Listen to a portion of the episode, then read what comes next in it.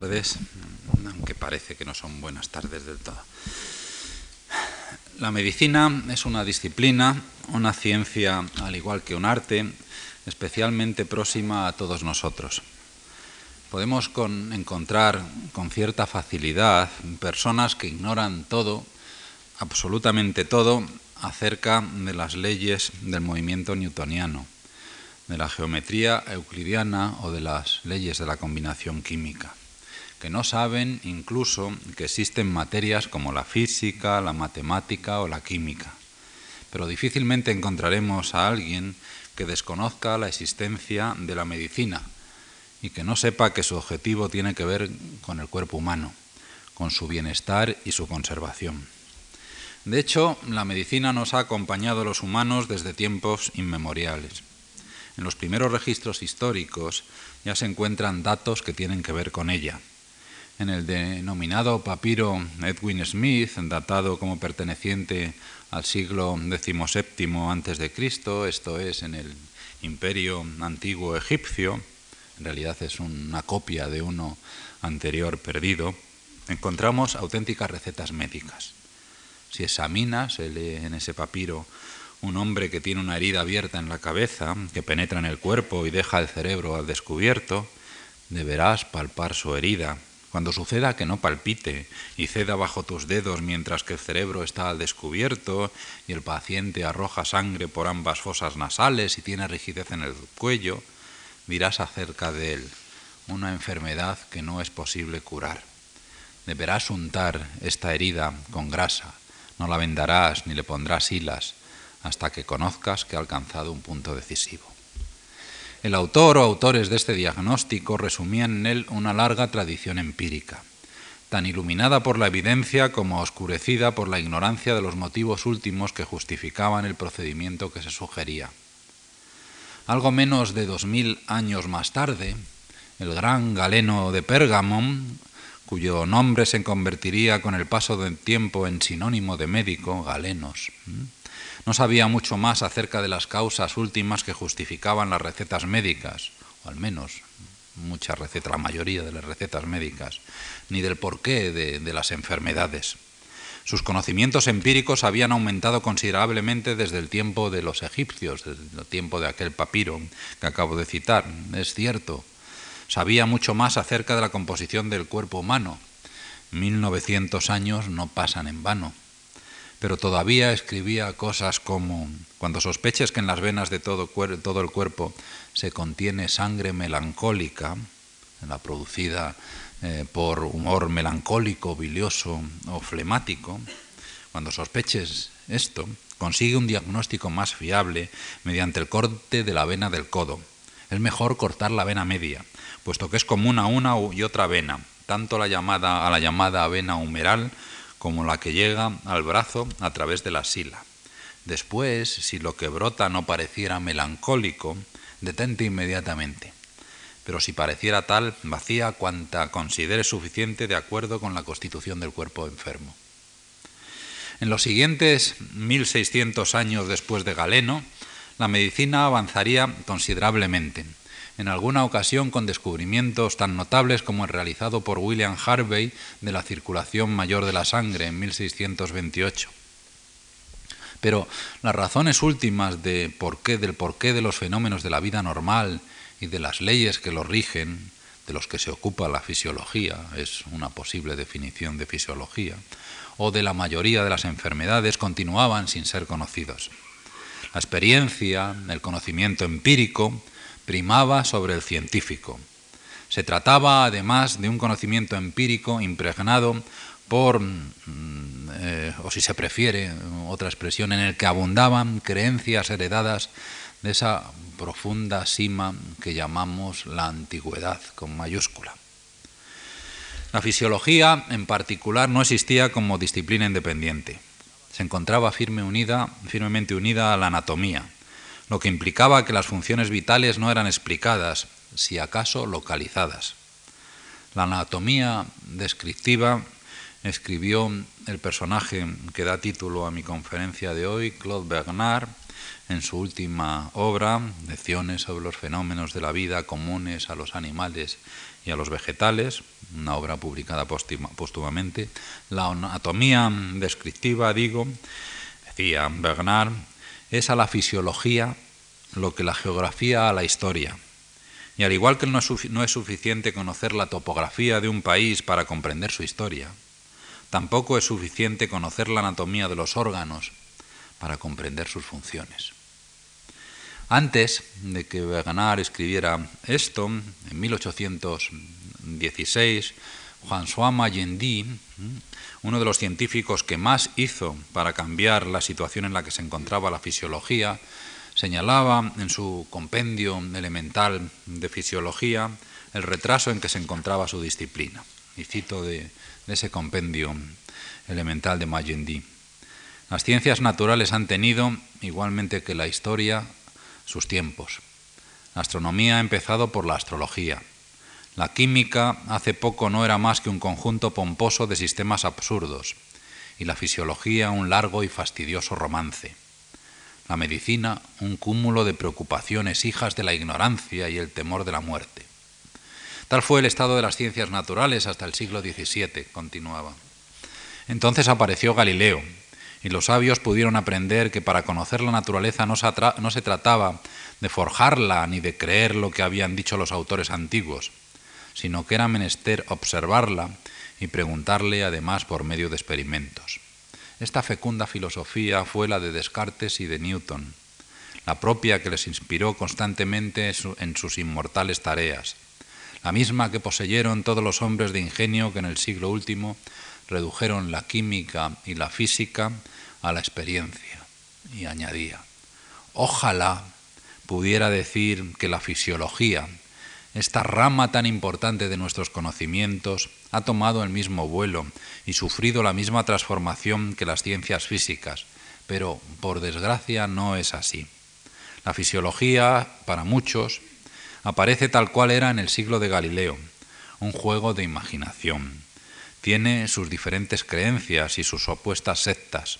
Invoca la autoridad de los autores antiguos, los cita como infalibles y pudiera llamarse un cuadro teológico caprichosamente lleno de expresiones científicas.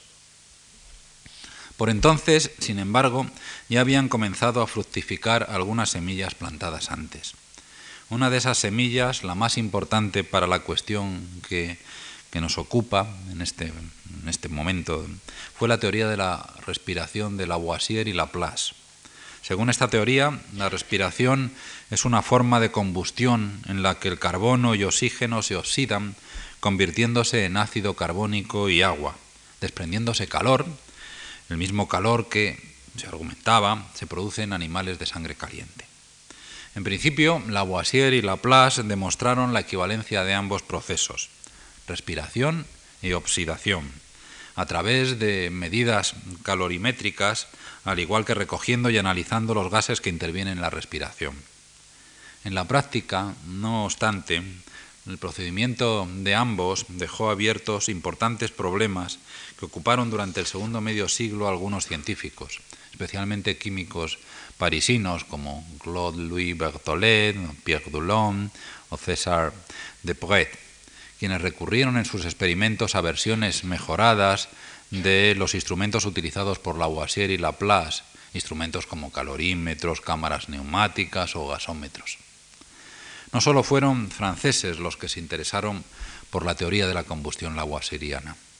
En Alemania, Johannes Müller eh, vivió entre 1801 y 1858, el maestro de una generación de científicos que cambiarían la situación de la fisiología, como Helmholtz, Émile Dubois-Guimond y otros a los que me referiré más adelante, apreciaba la contribución de la química, de esa química, la química de Lavoisier a la fisiología pero veía problemas. Reconocía, Miller, que investigaciones recientes de Dillon y de Pré habían demostrado que alrededor de la séptima parte eh, del calor producido en la respiración se podía explicar en base a la formación de ácido carbónico, pero no aceptaba que se hubiese demostrado que la fuente del resto del calor se debiese a que la parte de oxígeno inhalado que no se convertía en ácido carbónico se combinase con hidrógeno para formar agua. Era mucho más probable para él que el vapor de agua que se detectaba en el aire exhalado procediese simplemente de la evaporación producida en las superficies húmedas de los pulmones que de la oxidación del hidrógeno, como reclamaba Lavoisier. En realidad, los problemas de, Müller eran de índole diversa, y es precisamente por este motivo que su caso es particularmente interesante. Por un lado, se daba cuenta del valor que tenían ciencias naturales como la química para comprender los procesos de los que se ocupaba la fisiología, pero por otro, como fisiólogo, para él desempeñaba un papel central la constatación de que las variaciones en la producción de calor animal se debían a un conglomerado de motivos repartidos en las diferentes partes del cuerpo. Al contrario que en los objetos cuyo estudio había hecho avanzar a la química o a la física hasta los niveles en que se encontraba entonces, en los protagonistas de la fisiología la localización precisa era muy complicada, un hecho este que cualquier libro de texto, incluso hoy, pues no deja de, apuntar. Libros de texto como, por poner un ejemplo cercano a nosotros, el que escribió cuando terminaba el siglo XIX José Gómez Ocaña, uno de los pioneros españoles en, fisiología, libro tratado mm, titulado Fisiología Humana Teórica y Experimental, un libro en el que podemos leer frases como las siguientes. En física y en química, la experimentación es muy difícil, pero satisface los fines de estas ciencias, porque las condiciones son exteriores, determinables y fácilmente previstas. Y además, poco importa las investigaciones físico-químicas el desconocimiento de la total unidad del universo, pues con la determinación de las leyes que rigen a los fenómenos particulares les basta. En cambio, añadía Gómez Ocaña, los seres vivos son unidades funcionales, y ni el fisiólogo ni el médico pueden perder de vista al total individuo en sus investigaciones, porque éstas tienen por fin inmediato y urgente la evitación, alivio y cura de las enfermedades. Añádase a este supremo interés la complicación que inducen los fenómenos organizados su solidaridad, armonía y reciprocidad, y se comprenderán las inmensas dificultades que se impone al médico el médico experimentador y el limitado fruto que puede obtener de la experimentación. Volviendo a Johannes Müller, nos encontramos con que a pesar de reconocer el valor que para la fisiología tenía la, química, todavía se movía en un profundo conflicto interno, no pudiendo evitar tomar en consideración la posible existencia de otras fuerzas no reducibles a las físico-químicas. Tal conflicto se, observa con, bastante claridad en las primeras secciones, sin ir más lejos, de su gran tratado de fisiología, en donde podemos leer, en realidad se encuentran las mismas inverosimilitudes al refutar la generación espontánea como al quererla admitir, pues los experimentos directos son muy difíciles en el estado actual de la ciencia.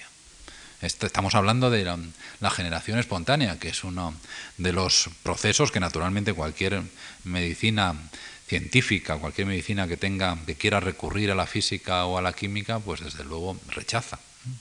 Johannes Müller, uno de los primeros fisiólogos modernos, sin embargo, pues no era capaz de librarse de, esa, ambivalencia.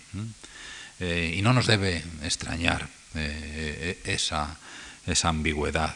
Los primeros momentos de una era y el siglo XIX fue para la medicina una nueva era, son terrenos propicios para la indecisión, para nadar entre dos aguas, para combinar en una dudosa mezcla algo de lo que terminará siendo el viejo, pero que todavía no lo es, el viejo mundo, con el nuevo.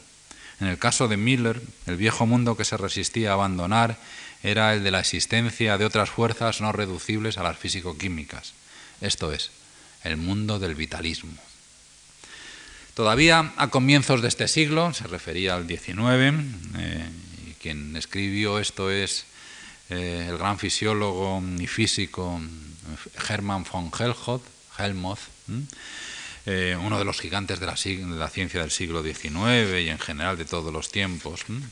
Todavía digo, a comienzos de este siglo, recordaba Helmholtz en su autobiografía, los fisiólogos creían que era el principio vital el que producía los procesos de la vida y que se rebajaba la dignidad y naturaleza de ésta si alguien expresaba la creencia de que la sangre era conducida a través de las arterias por la acción mecánica del corazón, o que la respiración tenía lugar siguiendo las leyes habituales de la difusión de los gases.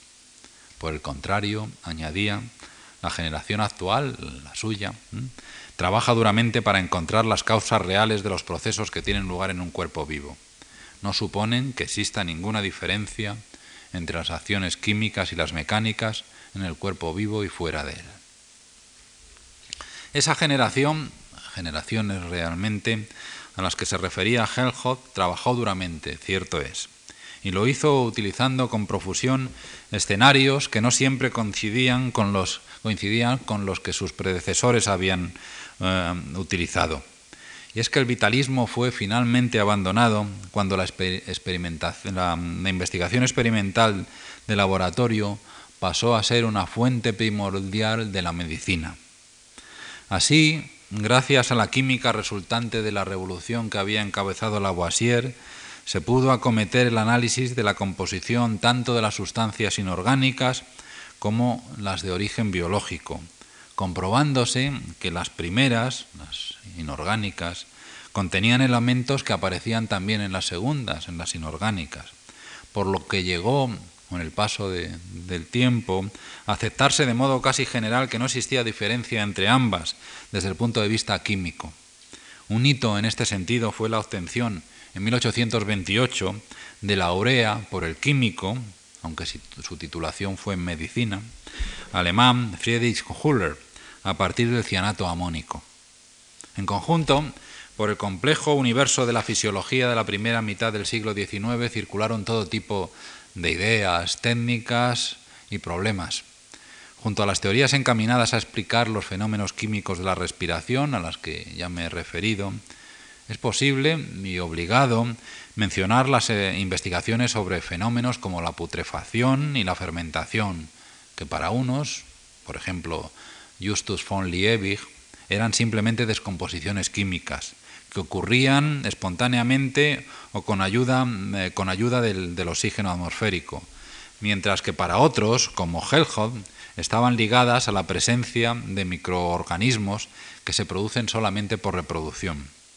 Hasta los resultados de Louis Pasteur, la teoría de la descomposición de Liebig mantendría su influencia. Aquellos que combatían los principios vitalistas buscaban dar a la medicina una base científica, demostrando entre otras cosas, que las enfermedades no eran más que desviaciones de los procesos fisiológicos normales. Convencidos de que tales procesos obedecían a las leyes deterministas de la naturaleza, leyes deterministas de la naturaleza, argumentaban que la medicina, la verdadera medicina, esto es la medicina científica, debería encaminarse a determinar cómo se comportaban los cuerpos, sujetos a, tales leyes bajo condiciones alteradas, en el, universo de la patología. Así, en sus declaraciones programáticas, estos científicos, médicos con frecuencia, pero no solo médicos, hacían hincapié en la utilización de experimentos fisiológicos, anatomía patológica, microscopía, química, física y por supuesto, por supuesto, observaciones clínicas, como todo esto como las herramientas básicas para analizar las, las funciones corporales y la aparición de enfermedades. Y para ello necesitaban de instrumentos refinados.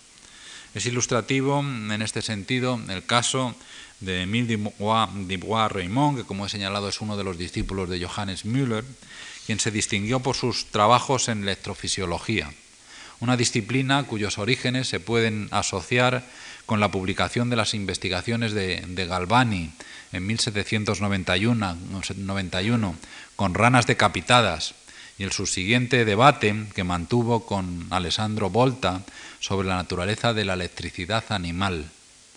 A lo largo de su carrera, Dubois-Gaimont concentró sus investigaciones en el desarrollo de dos tipos de instrumentos: electrodos para la conducción de corrientes bioeléctricas débiles sin distorsión y aparatos para detectar y amplificar estas corrientes. Esta línea de investigación en la que medicina, fisiología, química y física se fecundaban y enriquecían mutuamente, terminó conduciendo a la enunciación de uno de los instrumentos más fecundos para la ciencia del siglo, de los siglos XIX y XX, el principio de, conservación de la energía, formulado en toda su generalidad por Helmholtz en 1847. El ejemplo de Hermann von Helmholtz, que nació en 1821 y murió en 1894, es especialmente significativo.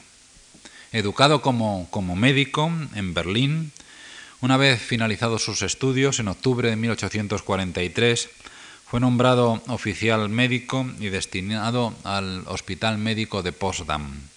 Allí permaneció cinco años.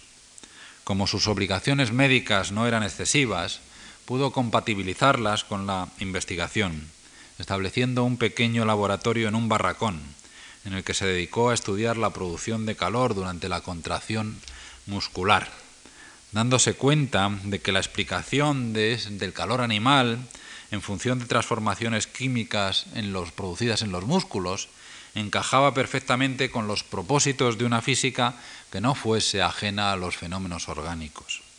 Demostró entonces que el calor no era transportado a los músculos a través de los nervios o, de la sangre, sino que era producido en los propios tejidos.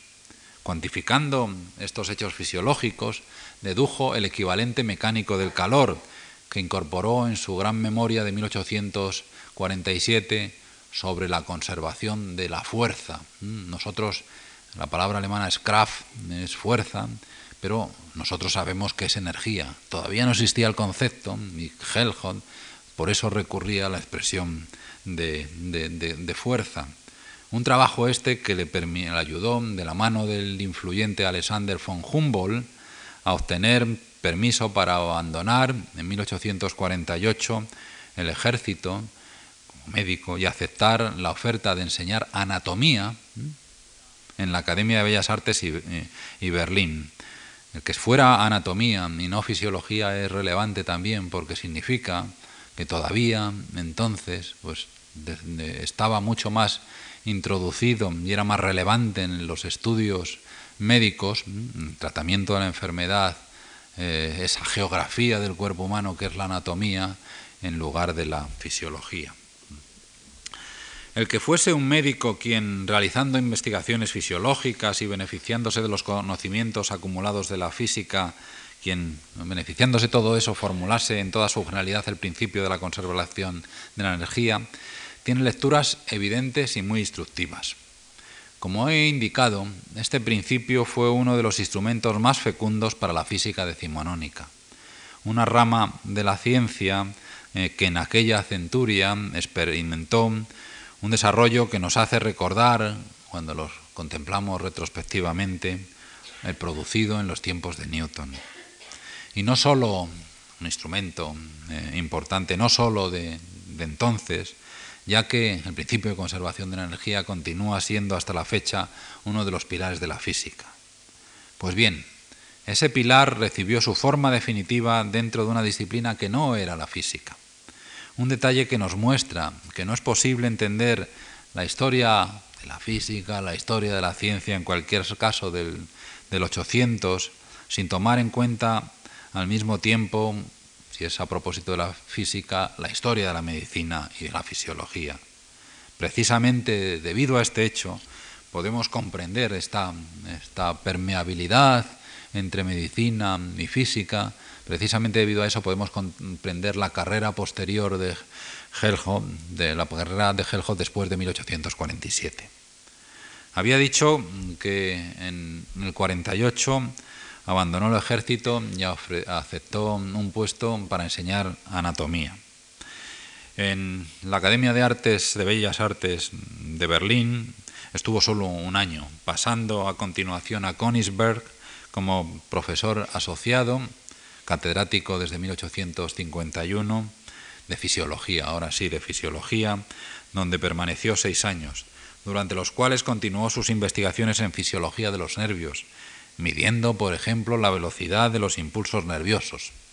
entrando asimismo en la óptica y acústica fisiológica, óptica y acústica fisiológica, áreas en las que siguió interesándose durante los siguientes 20 años. Preparándose una de esas clases, se dio cuenta de que las sencillas leyes de la óptica geométrica le permitían construir un instrumento de gran importancia potencial para la comunidad médica, el oftalmoscopio, que todavía en, su fundamento seguimos utilizando, por supuesto, y beneficiándonos. En 1855, Helmholtz aceptó una cátedra de anatomía y fisiología, todavía las dos cosas, en la Universidad de Bonn, y en 1858 una de fisiología en Heidelberg. En 1871 se reconocían públicamente las contribuciones que había realizado la física con una cátedra de física en la capital, en la Universidad de Berlín. Finalmente, en 1888 fue nombrado el primer presidente del recién creado Instituto Imperial de, Física, el primer laboratorio nacional creado en la historia. Solo ha habido, de hecho, tres, el alemán, el británico y el estadounidense. Es el National Bureau of Standard americano, eh, destinado, ese Instituto Imperial de Física, a ocuparse de problemas relacionados con la investigación física que pudiesen favorecer al desarrollo industrial. El caso de Helmholtz y en general el de la relación entre fisiología, medicina, química y física a lo largo del XIX muestra que aunque nosotros nos empeñemos en introducir divisiones, existe una unidad intrínseca en la historia, sin la cual difícilmente podremos comprender sus aspectos más interesantes. Así, el que durante el siglo XIX se produjese un avance espectacular en los saberes médicos se debe a que fue entonces cuando las ciencias físico-químicas pusieron a su disposición los instrumentos, a disposición de, los saberes médicos, los instrumentos imprescindibles. Pusieron a su disposición, o mejor, fueron creando simultáneamente, al menos en ocasiones. Es esta última una expresión más adecuada porque resalta la interdependencia entre saberes médicos y físico-químicos. Los unos estimulaban a los otros y viceversa. Tal fue la esencia y explicación de la razón de ser y existencia de la medicina científica, una medicina que encontró en Claude Bernard a su más conspicuo defensor. Para muchos es por consiguiente hora de entrar en Claude Bernard. Para muchos de ustedes eh, estoy seguro que el nombre de Claude Bernard no representa nada. No despierta en sus oídos ninguna sensación, ningún recuerdo, ninguna emoción, nada. Pero de él se podría decir lo mismo que Albert Einstein expresó en 1953 con relación a Hendrik Antoine Lorentz, al conmemorar el centenario del nacimiento de quien había sido su amigo y maestro reverenciado. Hacia finales de siglo manifestó en aquella ocasión el creador de las teorías de la relatividad. Los físicos teóricos de todos los, los países consideraban a, a Lorentz como el más destacado de todos ellos, y con toda razón. Los físicos de nuestra época no tienen en general plena conciencia del papel decisivo que jugó Lorentz en la estructuración de las ideas fundamentales de la física teórica. La razón de este extraño hecho continuaba Einstein, es que las ideas básicas de Loren han llegado a ser tan familiares que resulta difícil advertir lo audaces que fueron y hasta qué punto han simplificado los fundamentos de la física. Esto se puede decir lo mismo y a propósito de, de la fisiología de Claude Bernard. Bernard fue uno de los fisiólogos más notables del siglo XIX. No digo que sea el mejor, pero fue uno de los mejores, sin duda. Especialmente dotado para la vivisección, se apoyó en ella en muchos de sus numerosos y variados descubrimientos, entre los que se cuentan la detección de la presencia en el proceso digestivo de una enzima del jugo gástrico, el descubrimiento del control nervioso de la secreción gástrica y su localización, o el papel de la bilis y del jugo pancreático en la digestión de, de las grasas. Nació Bernard en 1813 en Saint-Julien, cerca de Villefranche, en Beaujolais. En 1834 llegó a París, el centro neurálgico de la vida cultural y científica francesa, pero no con la intención de convertirse en científico, sino en escritor. Llevaba consigo, debajo del brazo, un drama, Arturo de Bretaña. No tuvo, sin embargo, éxito, debía ser un mal drama, ¿eh? lo leyó hasta muchos, se publicó, se publicó, pero cuando había muerto, cuando murió, como un homenaje al gran no autor teatral, que nunca lo fue, sino al gran, al gran científico. Como no tuvo éxito como dramaturgo, emprendió la carrera de medicina. En 1839 decidió optar, a una de las plazas de interno que se ofrecían a los estudiantes. Si se era admitido, tras superar un examen, había que servir en, tal puesto durante cuatro años, sin poder graduarse como médico hasta que hubiesen transcurrido estos. ganar pasó el examen, aunque en un lugar que no presagiaba sus éxitos futuros. Ocupó el puesto 26 de los 29 candidatos aceptados. No muy honroso ese puesto en, lo que se refiere a, pues a esta especie de mundo competitivo y que siempre ha estado con nosotros. El primer año sirvió en dos hospitales, en la Charité y en el Hotel Die, con dos cirujanos, de cuyo nombre, como decía el otro, no es preciso acordarse. Pero el segundo año llegó su gran oportunidad. François Magendie en el Hotel Die. Magendie, que ya nos ha aparecido y al que califiqué como uno de los fisiólogos más destacados de las primeras décadas del XIX, reconoció las habilidades con, las que Bernard preparaba muestras anatómicas después de las autopsias y le tomó como preparateur, como preparador de su en su cátedra del College de France. Con Magendie aprendería Clock todo lo que necesitaba para proseguir en su momento su propio camino como investigador. Pero no es este el momento ni el lugar de detallar cuál fue ese camino, más allá de lo que ya he señalado con relación a algunas de sus aportaciones a la fisiología y de algún pequeño detalles más. Detalles como el que obtuvo, tras algún fracaso, su primera cátedra en 1854, el mismo año en que fue admitido en la Academia de Ciencias. Eh, la cátedra fue en la Facultad de Ciencias de París, pasando a ocupar un año después, en 1855, la cátedra que dejó libre Magendie, su maestro, en el Collège de France. En esta institución el maestro que había en él floreció, al menos en lo que se refiere a alguno de los cursos que allí ofreció y que casi inmediatamente publicó. Cursos como lecciones de fisiología experimental, 1856, lecciones sobre los efectos de las sustancias tóxicas y medicamentosas, 1857, lecciones sobre la fisiología y patología del sistema nervioso, del 58, o lecciones sobre las propiedades fisiológicas y las alteraciones patológicas de los líquidos del organismo, de 1859. En 1865, a causa de un proceso gastroenterítico que le obligó a guardar reposo, tuvo que abandonar París, trasladándose a la casa de Saint-Julien en la que había nacido. Allí compuso la obra que a la postre más fama le dio y que en la que claramente me he inspirado al seleccionar el título de la presente conferencia, Introducción al estudio de la medicina experimental, 1865. Consciente de la necesidad de sistematizar los procedimientos experimentales que con una base físico-química se empleaban con creciente intensidad en la medicina, Bernard deseaba escribir una obra ambiciosa y extensa que abarcase los principios, todos los principios de la medicina experimental.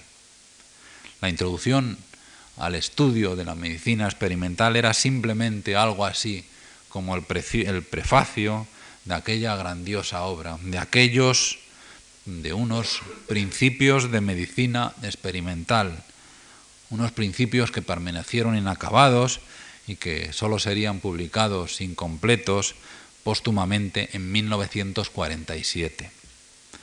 Un prefacio, de manera que esta obra fue solo un prefacio, pero un prefacio que se convirtió en todo un clásico de la ciencia, un clásico que todavía hoy puede, yo me atrevo a añadir que debería eh, ser leído con provecho.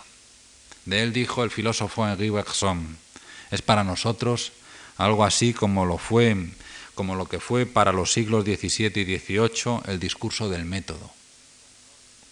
Mientras que Pasteur lo calificó de monumento en honor del método que ha constituido las ciencias físicas y químicas desde Galileo y Newton, y que Claude Bernard se esfuerza por introducir en la fisiología y en la patología. No se ha escrito nada más luminoso, más completo, más profundo sobre los verdaderos principios del difícil arte de la experimentación. Y añadía, la influencia que ejercerá sobre las ciencias médicas, sobre su enseñanza, sobre su progreso, incluso sobre su lenguaje, será inmensa. Resumir el contenido de la introducción sería una tarea demasiado extensa para el tiempo de que dispongo. Me limitaré a unos breves comentarios referentes al método que propugnaba y no a los ejemplos concretos con los que ilustraba eh, su texto. A unas sabiendas, a unas sabiendas de que de esta manera perdemos mucho de la enorme riqueza de aquel libro. Tenemos, en primer lugar, que la visión que Bernard propugnaba era respetuosa con la estructura tradicional de los saberes médicos, aunque él la diese nueva vida. Para abrazar el problema médico por completo, escribía, la medicina experimental debe abrazar tres partes fundamentales, la fisiología, la la patología y la terapéutica. El conocimiento de las causas de los fenómenos de la vida en el estado normal, la fisiología, nos enseñará a sostener las condiciones normales de la vida, es decir, a conservar la salud. El conocimiento de las enfermedades y las causas que las determinan, la patología, nos conducirá, por una parte, a precaver el desarrollo de estas condiciones morbosas y, por otra, a combatir los efectos por medio de los agentes medicamentosos, es decir, a curar las enfermedades. Durante mucho tiempo, el, periodo empírico de la medicina, lo denominaba como lo denominaba, y ahora continúo utilizando sus palabras, que sin duda aún durará mucho, mucho tiempo, durante todo ese periodo, Fisiología, patología y terapéutica habían podido marchar por separado, pero continuaba en la, en la, concepción de la medicina científica esto no puede tener lugar. Su base debe ser la fisiología, no estableciéndose la ciencia, sino por vía de comparación, no podía obtenerse el conocimiento del estado patológico o anormal sin el conocimiento del estado normal así como la acción terapéutica sobre el organismo de los agentes anormales o medicamentosos, no podría comprenderse sin el estudio previo de la acción fisiológica de los agentes normales que mantienen los fenómenos de la vida. Pero esos fenómenos propios de la vida no se distinguían de los inanimados. Y así, en el capítulo primero de la segunda parte, declaraba, me propongo establecer que la ciencia de los fenómenos de la vida no puede tener otras bases que la ciencia de los fenómenos de los cuerpos brutos y que no hay bajo este concepto ninguna diferencia entre los principios de las ciencias biológicas y de las, de las ciencias físico-químicas. En efecto, el objeto que se propone el método experimental es el mismo en todas ellas. Consiste en relacionar mediante el experimento los fenómenos naturales a sus condiciones de existencia o a sus causas próximas. Existe únicamente un determinismo absoluto en todas las ciencias puesto que ya que cada fenómeno está encadenado de una manera necesaria a las condiciones físico-químicas, puede el científico modificarlas para controlar el fenómeno. Quiero probar que esto ocurre también en los cuerpos vivos y que para ellos existe igualmente el determinismo. Habida cuenta de todas estas ideas, es natural que en otro lugar Bernard escribiera, yo considero el hospital solo como el vestíbulo de la medicina científica, como el primer campo de observación en que debe entrar el médico, pero el verdadero santuario de la medicina científica es el laboratorio. Como también es natural, al fin y al cabo, a veces la sociedad es justa, que recibiese numerosos honores durante su vida, incluyendo la Legión de Honor. Cuando murió el 11 de febrero de 1878, la Cámara de Diputados votó que se le ofreciese un funeral de Estado, el primer científico a quien Francia concedió semejante honor en toda su historia. Hasta ahora me he centrado en la fisiología como exponente más caracterizado de la medicina científica del siglo XIX. Constituiría, no obstante, una grave limitación olvidarse de otros apartados médicos que también se abrieron con especial provecho análisis netamente científicos. Y es que el 800, el siglo XIX, fue una era dorada de la medicina, una auténtica edad de oro. Nunca hasta entonces se había avanzado en el conocimiento de los procesos a cuyo estudio y tratamiento se dedica esa ciencia o arte de manera, ya no digo comparable, sino siquiera próxima a como se hizo en el ámbito de la medicina durante ese siglo. Más aún, un cambio cualitativo similar en cuanto a novedad y ruptura con la situación actual anterior no volvería a tener a producirse en la medicina hasta hace muy poco, hasta el desarrollo de la biología molecular en la segunda mitad de nuestro siglo y muy especialmente, como señalaré en mi última conferencia, hasta después de la introducción de las técnicas de ADN recombinante en los alrededores de 1970. Lo que no quiere decir, por supuesto, que la medicina no cambiase, no haya cambiado hasta entonces, hasta hace prácticamente ayer. Cambió y mucho, continúa haciéndolo de hecho con la constante introducción de mejores instrumentos y técnicas experimentales procedentes de la física y la química, por ejemplo. Entre los otros mundos científicos de la medicina del XIX, quiero referirme a aquellos relacionados con el conocimiento de la estructura microscópica de esos seres vivos.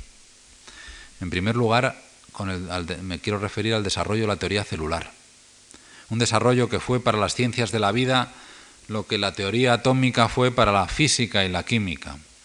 Es curioso constatar que también fue en el siglo XIX, en, su libro de 1808, un nuevo sistema de filosofía química, cuando John Dalton propuso que cada elemento está constituido por unas partículas de dimensiones muy pequeñas llamados átomos, inaugurando de esta forma la era del atomismo moderno, realmente moderno. La misma expresión, estructura microscópica, que acabo de utilizar, muestra bien a las claras que los avances realizados dependieron del microscopio. Naturalmente ustedes pueden pensar, recordando por ejemplo la micrografía de 1655 de Robert Hooke, que el microscopio no era precisamente un instrumento nuevo.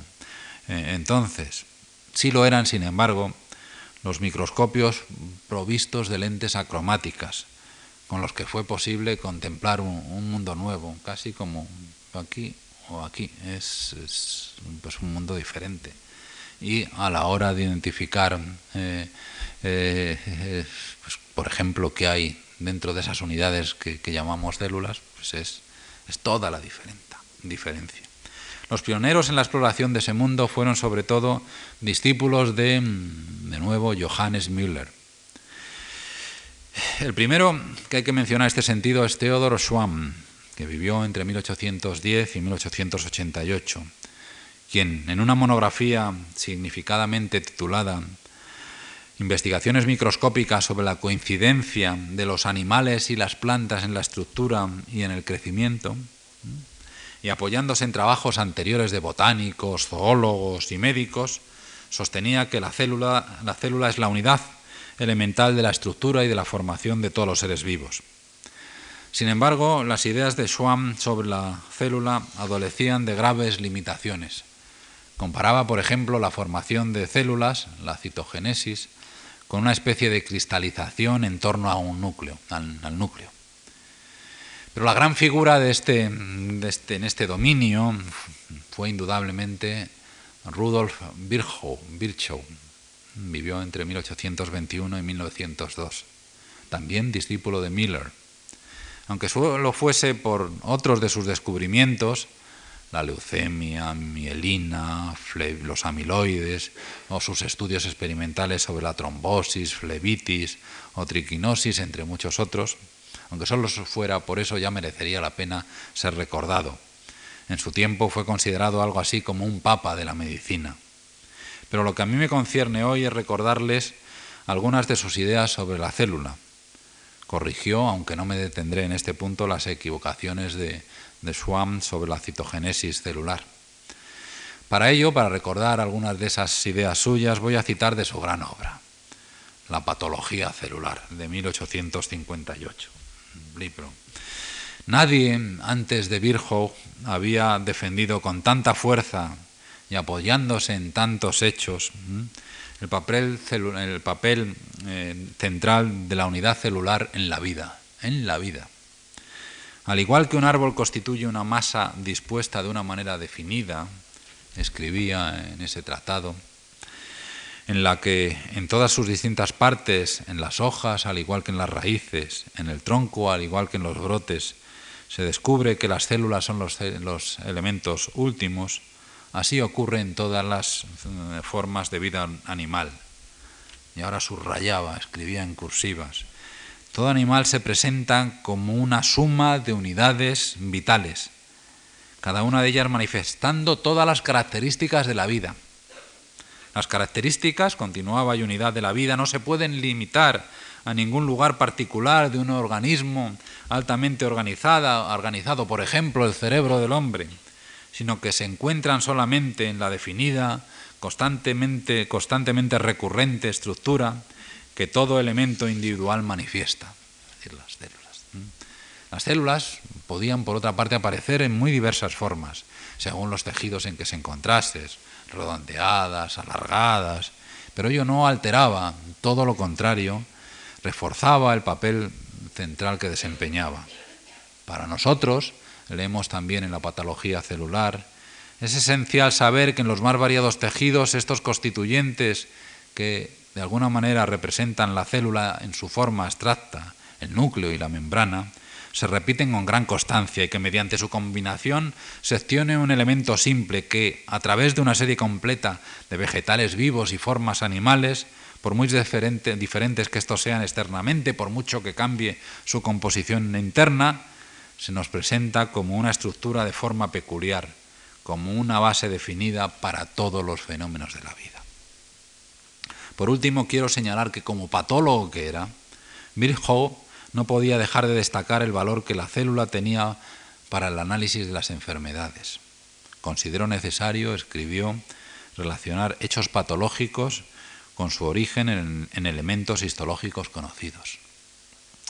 Precisamente estos dos últimos hechos señalados, la variedad y constancia en la presencia de células en los organismos vivos y la necesidad y utilidad de relacionar unidades microscópicas, las células muy preferentemente en tanto que desempeñaban un papel central, omnipresente en la vida, relacionarlas, estos elementos microscópicos con, con enfermedades, estos hechos sirven para abordar los últimos puntos que quiero tratar en esta mi última conferencia, mi conferencia de hoy.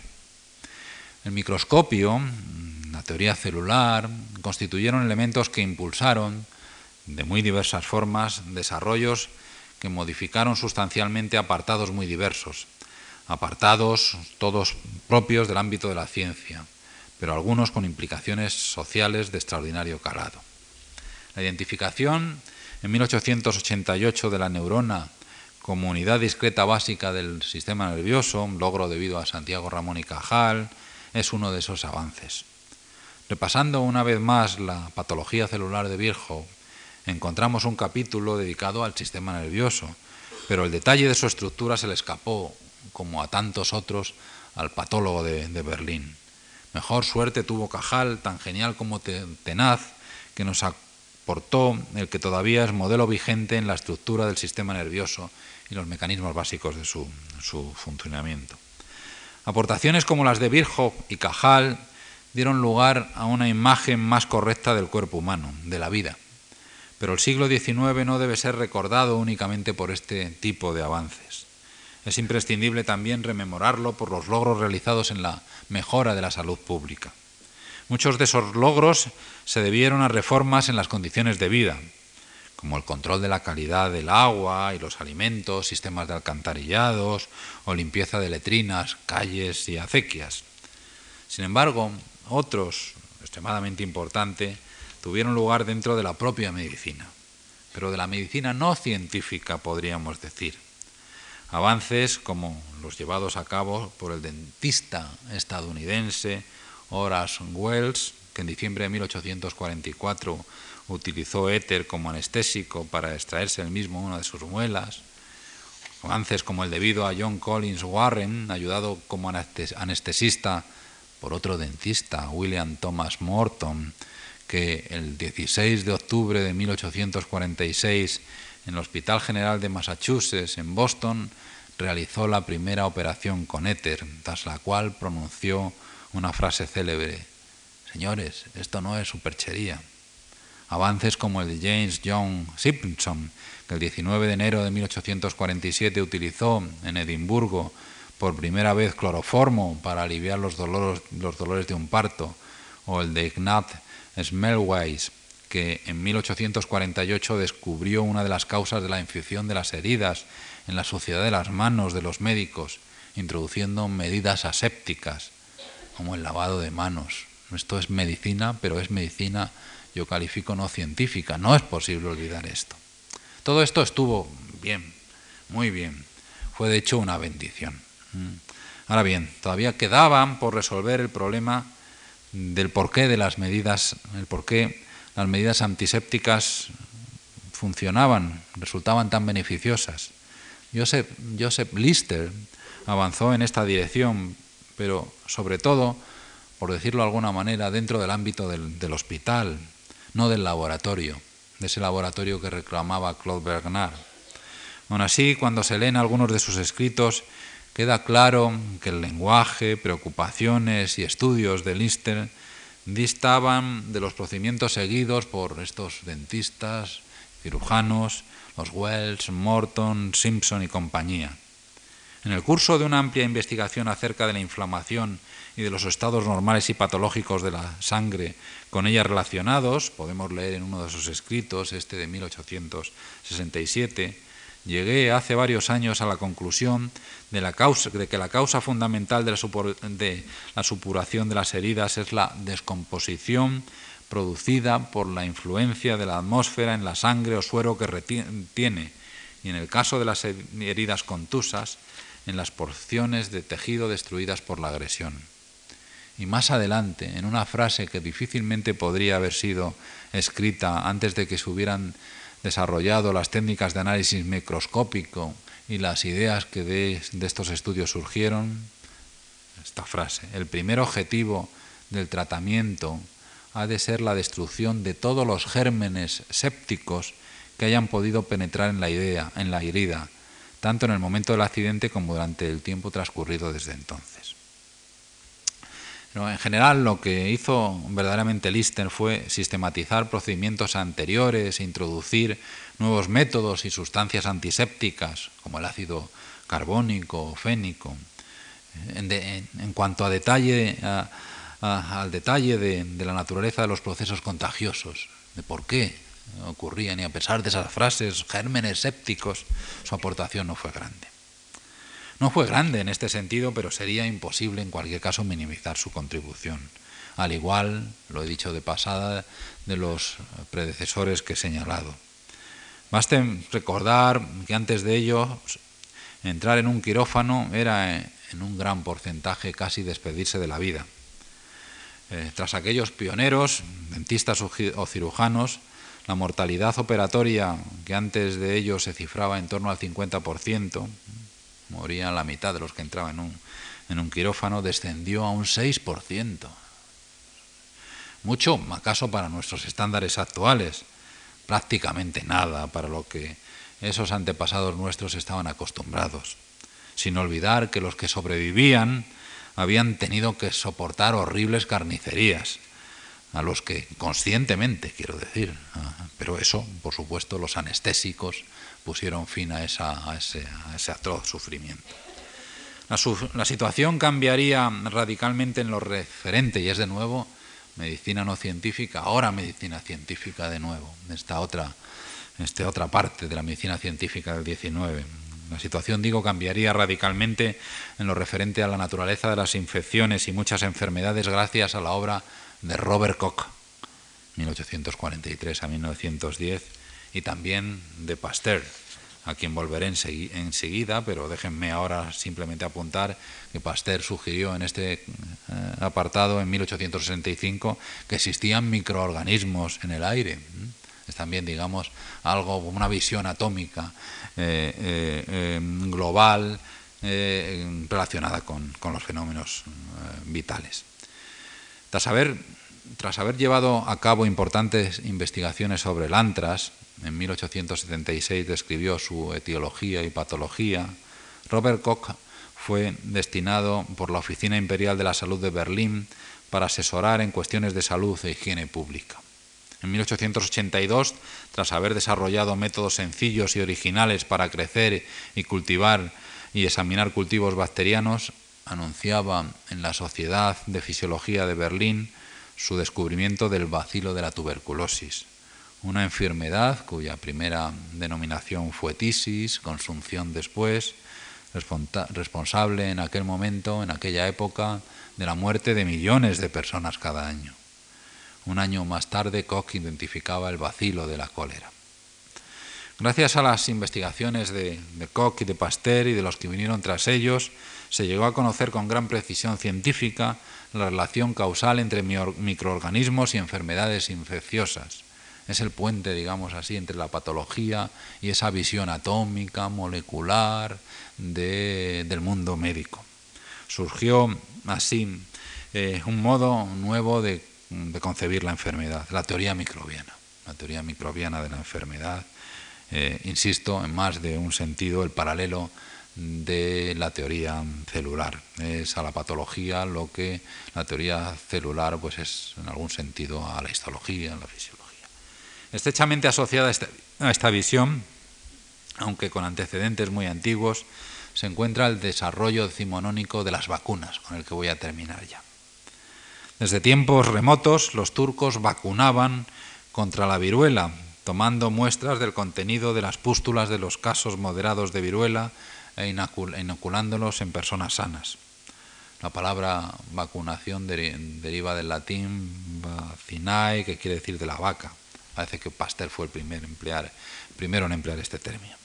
La arriesgada práctica llegó a oídos de la esposa del embajador de Inglaterra en Constantinopla, Lady Mary Moultrie Montagu, quien en 1718 la introdujo en Gran Bretaña, aunque no era infrecuente que algunas de las personas en las que se utilizase muriesen. Sería otro inglés, Edward Jenner, el responsable de la introducción en 1798 de la viruela, de la vacunación contra la viruela en gran escala, aunque con una variante con respecto al método de Montagu. Jenner no inoculaba el virus de la viruela, sino el de la viruela bovina, que es distinto, pero que provoca reacciones inmunitarias eficaces contra el de la viruela común. Además, y esto es muy importante, no tomaba muestras hasta el séptimo día de la aparición de las pústulas, es decir, cuando el germen había perdido parte de su virulencia. Consciente o inconscientemente, Jenner había descubierto el principio de la vacunación por gérmenes debilitados. De esta manera, y aunque no se poseía ningún modelo del mecanismo a través del cual se produce una infección, ni sobre cómo funciona una inmunización, la idea de que la inoculación con un germen debilitado podía ayudar al organismo a defenderse de él se vio reforzada.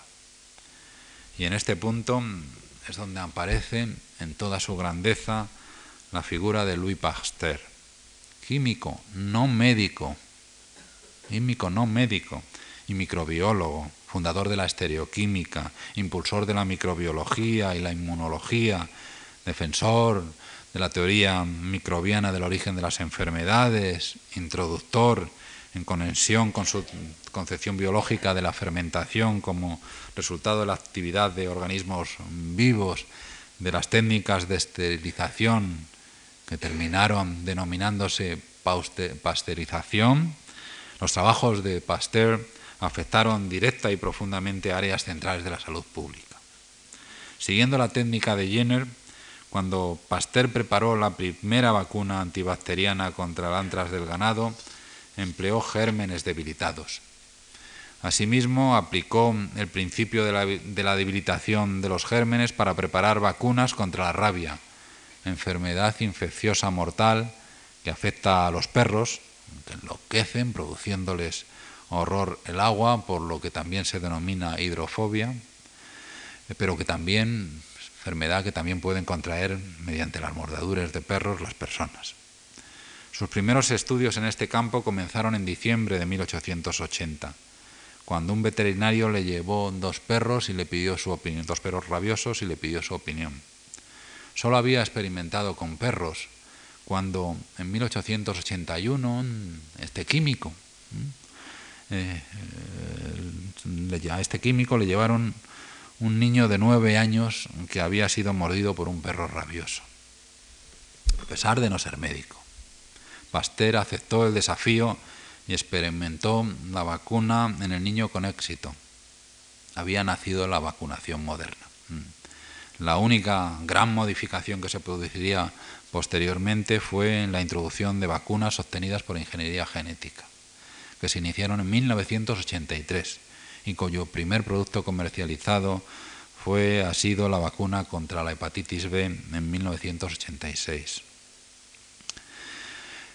El recuerdo de, de Pasteur, aceptando el desafío y el riesgo de experimentar su vacuna con aquel niño, armado con el pequeño, pero a la vez enorme arsenal de sus conocimientos científicos y con la seguridad que estos, la ciencia, su ciencia le daban, es un buen lugar para detener mi, mi conferencia de hoy. Es el recuerdo de, unos, de uno de esos momentos auténticamente inolvidables, no solo para sus protagonistas, Pasteur, sino también para la memoria histórica de la humanidad. Un momento que, aunque aparentemente singular, Pasteur, un niño, una vacuna, eh, aparentemente singular, condensa en sí universos, muchos universos, de esfuerzo, universos de meditación, universos de experimentación. Un momento que representa de manera magnífica los logros de un siglo verdaderamente maravilloso para la medicina y para la ciencia, esto es para la medicina científica, una medicina que cambió entonces de una forma tan absoluta y radical que habría sido considerada increíble cuando la nueva cienturia despuntaba, de un siglo, en definitiva, al que todavía debemos 100 años después, mucho de nuestro bienestar como seres vivos que tarde o temprano pues tienen que enfrentarse con la enfermedad. Gracias.